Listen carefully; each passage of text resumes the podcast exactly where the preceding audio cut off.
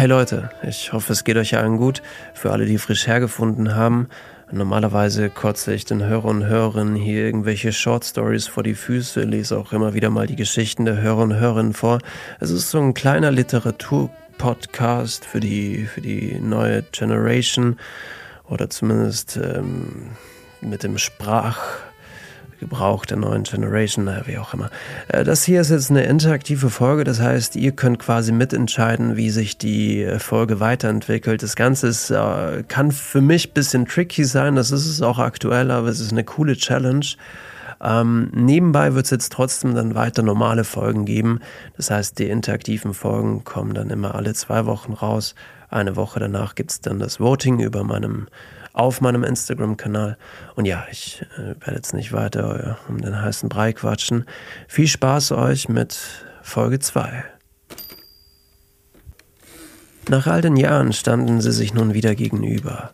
Für Malaika war Kiro in diesem Moment nicht nur eine Stimme im Nichts, kein dumpfer Hall, der in den Weiten ihres Traumes zu verschwinden drohte, sondern eine greifbare Gestalt im Nebel ihrer Gedanken. Ihr müsst wissen, hier in dieser Geschichte hatte die Wirklichkeit ihren Anfang in einem Traum, der vor langer Zeit geträumt und beinahe vergessen wurde. Malaika hatte ihn nun wiedergefunden. Kiro, bist du es? Ja, bin ich. Wir haben nicht viel Zeit. Er griff nach ihrer Hand. Du, du hast es vergessen. Nein, nein, du hast es verdrängt, mich und das, das, was damals geschehen war.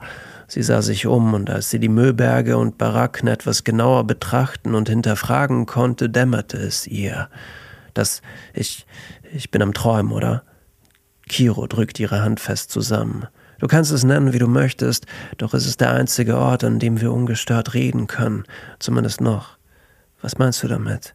Sie musterte ihn ab und erkannte eine Wunde am Fuß. Es musste jene Wunde gewesen sein, die sich damals entzündet und ihm das Leben gekostet hatte.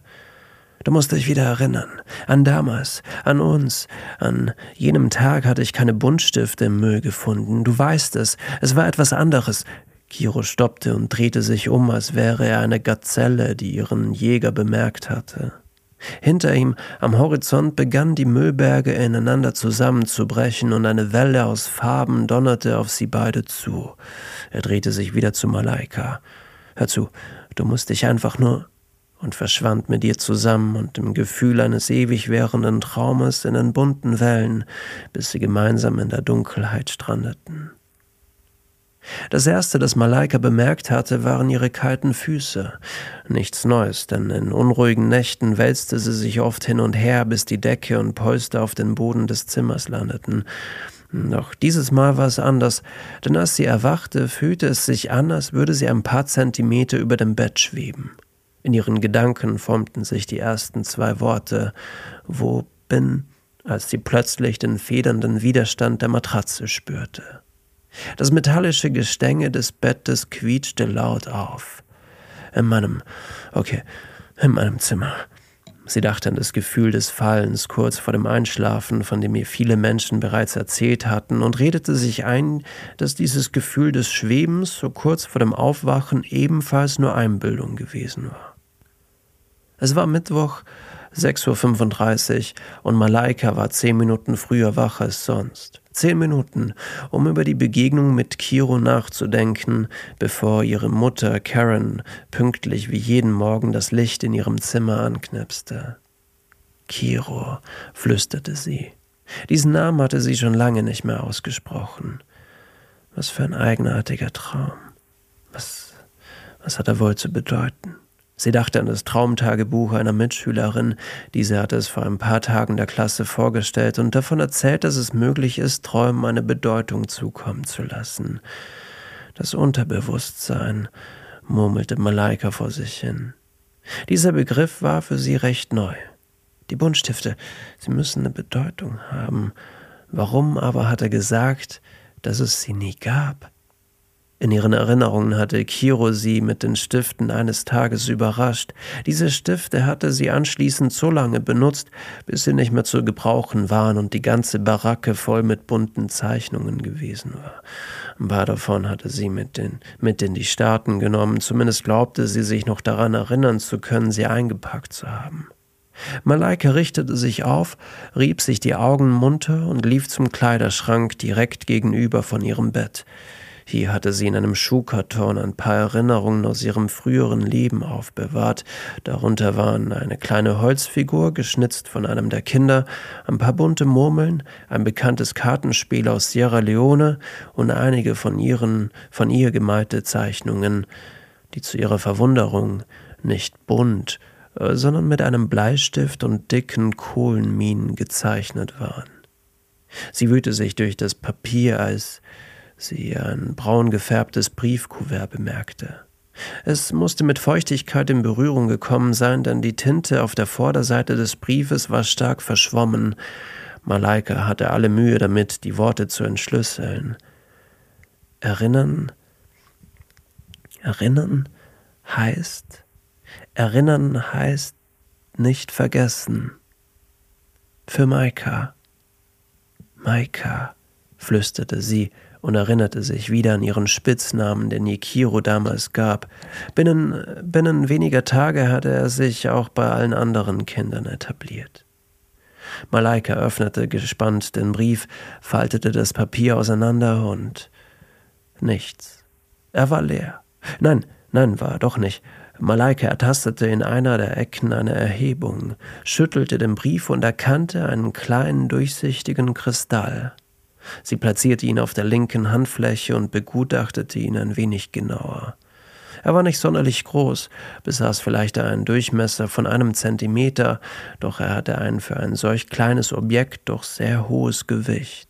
Es war fast schon ein wenig surreal, dieses Gewicht auf der Handfläche zu spüren, während sie diesen kleinen Kristall begutachtete. Es passte nicht so recht zusammen. 10.35 Uhr. Miss Thatcher war gerade dabei, die einzelnen Kontinente der Erde auf die Tafel zu schreiben, als Malaika, der kleine Kristall, auf den Boden fiel. Sie hatte zuvor, als Karen am frühen Morgen das Licht im Zimmer anknipste, ihn eingesteckt und anschließend mit zur Schule genommen. Die letzten Stunden über hatte sie damit verbracht, mit ihm zu spielen, schubste ihn quer über den Schultisch und fragte sich, was es wohl mit ihm auf sich hatte und wie viel er denn wohl wert wäre. Nun aber landete er aufgrund ihres Ungeschicks auf dem Boden der Klasse und machte dabei ein lautes Geräusch, das überhaupt nicht zu einem derart kleinen Objekt passte. Als sie nach ihm greifen wollte, bemerkte sie eine andere Hand, die ihr zuvorkam. Es war Chen, dieses reiche, verwöhnte und bissige Mädchen, das sie immer wieder über sich lustig machte und Malaika gern im Flur anrempelte. Chen saß links hinter ihr. Die perfekte Position, um mir immer wieder mal kleine Papierkugeln ins Haar zu werfen, das machte ihr und ihren Freundinnen besonders Spaß. Malaika versuchte es zu ignorieren. Gib her, rief ihr Malaika entgegen und forderte Chen auf, ihr den Kristall zurückzugeben. Der ist aber schwer, antwortete Chen und hielt ihn gegen das Licht. Miss Thatcher war noch immer dabei, die Kontinente an die große Tafel zu schreiben, als plötzlich das Licht im Raum zu flackern begann. Gib her, Chen! Malaika wurde etwas lauter und streckte ihr die offene, die offene Hand entgegen. Gib ihn zurück! Nun hatte auch Miss Thatcher, die ein nicht mehr allzu gutes Hörvermögen besaß, von dem Vorfall Wind bekommen. Was geht hier? Und er starrte, als sie sich zu ihrer Klasse umdrehte. Alle im Raum, bis auf Malaika, erstarrten. Draußen vor dem Fenster war die Welt noch in Ordnung. Malaika bemerkte, dass der Hausmeister, nicht wissend, was hier in diesem Raum passierte, mit dem Rasenmäher seine Runden drehte, ebenso wie die Flugzeuge im Himmel. Draußen schien alles noch normal zu sein.